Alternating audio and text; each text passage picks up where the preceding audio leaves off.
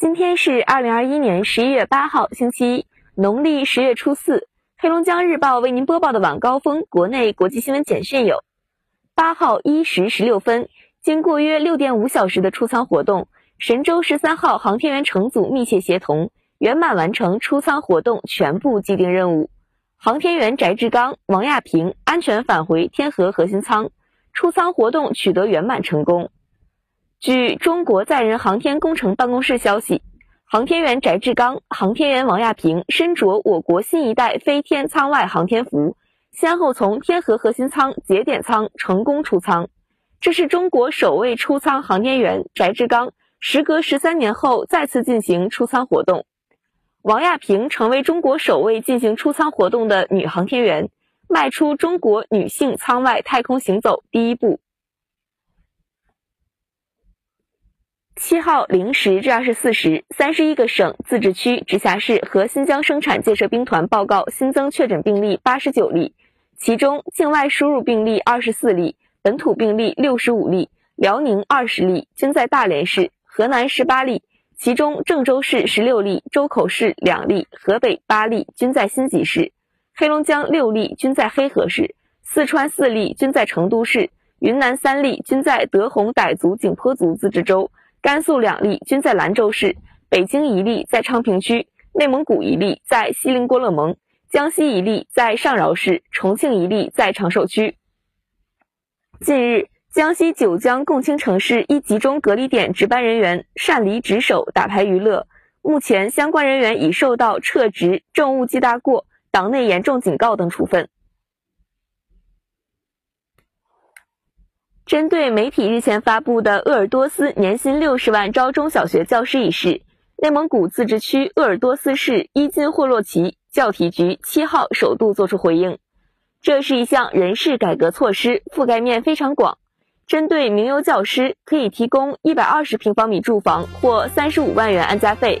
硕士及以上学历研究生，提供一百平方米住房或三十万元安家费。对教育部直属六所师范院校。双一流建设高校和建设学科本科生提供八十平方米住房或二十五万元安家费。双十一网络集中促销活动在即，市场监管总局向全国互联网平台企业和各地市场监管部门下发工作提示，禁止采取先提价后打折、虚构原价、不履行价格承诺等违法方式开展促销，对销售假冒伪劣商品及其经营者，及时采取禁限措施。七号，由复旦大学经济学院推出的国内首个碳价指数——复旦碳价指数 （CPIF） 正式发布。十一月八号，我们迎来第二十二个记者节，脚下多少泥土，心中多少真情。这一天，广大新闻工作者应该依然奔波在街道上、田坎间、会议中、电脑前，依然忙碌于做采访、拍视频、写稿子、剪片子。依然奋斗在上午、下午、晚上、凌晨，在这里向所有新闻工作者亲切的道一声记者节快乐。英雄联盟全球总决赛，中国战队 EDG 击败 DK 加冕新王。曾踏足山巅，也曾进入低谷，拥有最多 LPL 冠军头衔的 EDG 战队，终于圆梦冰岛，捧起了全球总决赛的冠军奖杯。二零二一英雄联盟全球总决赛当地时间六号上演巅峰对决，代表中国 LPL 赛区出战的 EDG 战队，在一比二落后的情况下连扳两局，三比二战胜代表韩国 LCK 赛区出战的卫冕冠军 DK 战队，队史首次夺得全球总决赛冠军。